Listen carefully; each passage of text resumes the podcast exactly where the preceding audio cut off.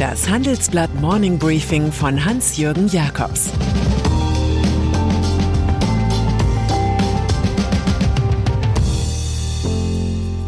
Guten Morgen allerseits. Heute ist Donnerstag, der 7. Juli 2022. Und das sind unsere Themen. Gemogelt, Atom und Gas sind plötzlich grün. Geklebt, alle Weichen, nur Boris Johnson nicht. Gefreit, die Schicksalstage des Christian Lindner. Nach einer kurzen Unterbrechung geht es gleich weiter. Bleiben Sie dran. Die deutsche Wirtschaft steht vor neuen Herausforderungen. Und Sie möchten aktiv die Zukunft mitgestalten? Dann sind Sie beim Handelsblatt CFO Summit 2024 genau richtig. Erleben Sie hochkarätige Speaker und CFOs renommierter Unternehmen wie Amazon, Google oder SAP. Seien Sie Teil dieses exklusiven Gipfeltreffens am 11. und 12. Juni in Düsseldorf. Mit dem Code Podcast sparen Sie bei der Anmeldung 15%. Alle weiteren Infos unter handelsblatt-cfo-summit.de. Ökosiegel für Gas und Kernkraft. Bisher war Geldwäsche ein Problem der Europäischen Union, künftig ist es Greenwashing. Wenn Sie nach einem Beispiel für Etikettenschwindel suchen, können Sie es hier finden. Gestern stimmte das von uns allen gewählte EU-Parlament dafür, dass Atomkraft und Gasenergie grüne Technologien seien, wenn auch niederen Grades. Lösungen, die verstrahlten Müll oder Methanemissionen hinterlassen, haben nunmehr auf einmal ein Ökolabel, das Investoren zum Geldausgeben für solche angeblich klimafreundlichen Objekte bringen soll. Von 2023 an gelten diese Regeln der Taxonomie für Finanzanleger. In Wahrheit verhält sich die Sache so, als erkläre man plötzlich einen Supermarkt-Osterhasen zum Jeff Koons Kunstobjekt. Kritik an Taxonomie. EU-Kommissionschefin Ursula von der Leyen hat somit einen zweifelhaften Sieg errungen. Der stellt zwar ihren Hauptförderer Emmanuel Macron aus dem Atomland Frankreich zufrieden, das nach hohen Verlusten und vielen technischen Nuklearproblemen den Energiekonzern EDF zu 100 Prozent übernehmen will.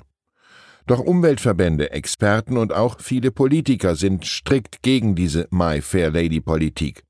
So findet Rasmus Andresen, Sprecher der deutschen Grünen im Europäischen Parlament, die Gas- und Atomlobby habe gewonnen, das Klima habe verloren. Österreich und Luxemburg kündigen Klagen an, die aber wenig bis gar nichts bewirken werden. Die Bundesregierung will nicht gegen den Beschluss der EU vorgehen, bleibt aber auf dem Standpunkt, dass Kernenergie nicht nachhaltig sei. Die Gefahr ist groß, dass aus dem europäischen Green Deal ein Greenwasher Deal wird. Druck auf Boris Johnson. Ebenfalls groß ist die Ladung an Patex, mit der Boris Johnson an seinem Premierministerstuhl klebt. Was immer auch passiert, er hat eine Botschaft. Ich bleibe. Sonst versinke Großbritannien im Chaos und seine konservative Partei verliere die nächste Wahl. Und was ist gestern nicht alles passiert in der 10 Downing Street, wie das englische House of Cards heißt. Drei Dutzend Abgeordnete seiner Partei legten ihre Regierungsämter nieder, auch die loyalsten seiner Minister, etwa Innenministerin Priti Patel, rückten von ihm ab.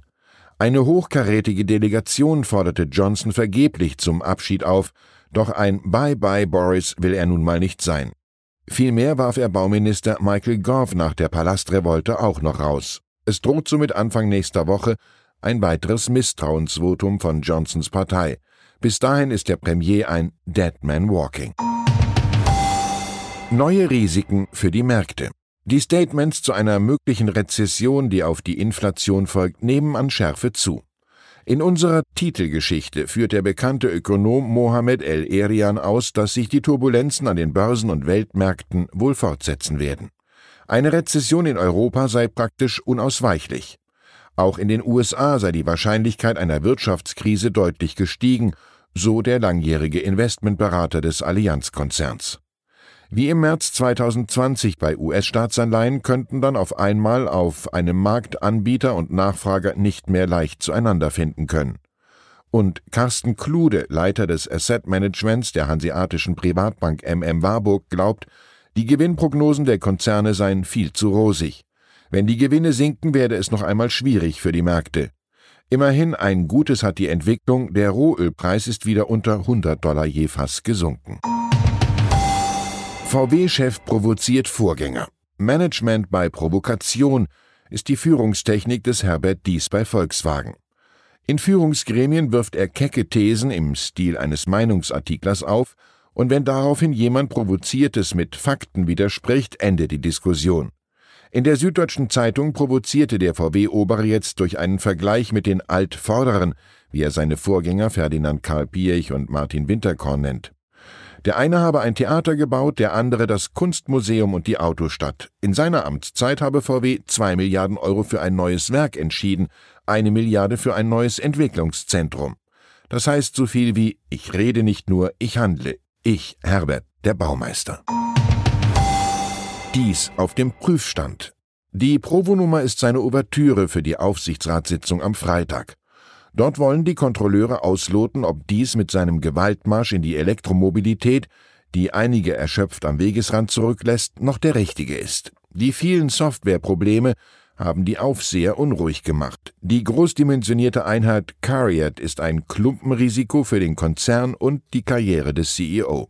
Drei wichtige Themen werden diskutiert, erklärt unser Report. Zunächst geht es um den Börsengang Porsches. Nach der Sommerpause soll die sportliche Tochter an den Kapitalmarkt, um das Geld für die E-Transformation einzufahren. Mindestens 75 Prozent will der VW-Konzern weiterhalten. Wie Porsche drängt es auch Audi in den Boliden-Zirkus Formel 1, den manche im Konzern jedoch nicht für zeitgemäß halten. Audi-Chef Markus Düßmann schwärmt vom Image-Schub und redet in erster Linie mit dem Rennstall Sauber über eine Partnerschaft.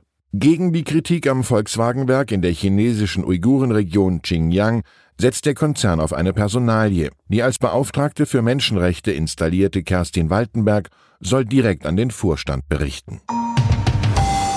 Und dann ist da noch Christian Lindner, Bundesfinanzminister und FDP-Chef, der in diesen Tagen sowohl die bunten als auch die weniger bunten der Zeitungen beherrscht. Für Aufregung sorgt sein offenkundiger Plan, staatliche Leistungen für Langzeitarbeitslose zu reduzieren. Der Spiegel berichtete zuerst darüber. Andere Enthüllungen über den Politiker sind in Bunte Gala und Bild zu lesen. Sie bieten eine stattliche Detailfülle rund um Lindners standesamtliche Hochzeit an diesem Donnerstag mit der Journalistin Franka Lehfeld auf der Insel Sylt, die bekanntlich mit dem 9-Euro-Ticket gut zu erreichen ist. Der Bürgermeister traut, am Freitag gibt's Polterabend, am Samstag die kirchliche Trauung. Der Kanzler kommt und das halbe Kabinett, und am Schluss wird mit Esprit und Spirituosen in der Strandbar Sansibar über alles reflektiert. Aber auch an diesem Abend werden sich die Gäste an Schickimicki-Hasser Herbert Seckler halten müssen, der die Scampi-Schenke seit 44 Jahren besitzt. Sein Motto, wer auf dicke Hose macht, muss wieder gehen. Ich wünsche Ihnen einen munteren Tag und natürlich ein Ja-Wort zu wichtigen Entscheidungen. Es grüßt Sie herzlich Ihr Hans-Jürgen Jakobs. Zur aktuellen Lage in der Ukraine. Russland blockiert humanitäre Hilfe in Syrien. Die Menschen in Nordwestsyrien hungern, doch Russland sperrt sich im Rat der Vereinten Nationen gegen ein neues Mandat für Hilfslieferungen, um damit eigene Interessen durchzusetzen. Ringtausch. Deutschland liefert weitere Waffen an die Ukraine. Mit dem Umweg über die Partnerländer hat Olaf Scholz einen erneuten Ringtausch angekündigt. Weitere Nachrichten finden Sie fortlaufend auf handelsblatt.com/Ukraine. Das war das Handelsblatt Morning Briefing von Hans-Jürgen Jakobs, gesprochen von Peter Hofmann. Die deutsche Wirtschaft steht am Scheideweg. Um wettbewerbsfähig zu bleiben, müssen Unternehmen wichtige Transformationen anstoßen. Ab dem 24. April diskutiert die Restrukturierungsbranche Strategien für die Zukunft von Unternehmen. Mit dabei sind unter anderem Dr. Thomas de Maizière, Evelyn Freitag und Professor Dr. Ulrike Malmendier. Mit dem Vorteilscode Restrukturierung24 erhalten Sie 15% Rabatt. Alle Informationen finden Sie auf handelsblatt-restrukturierung.de.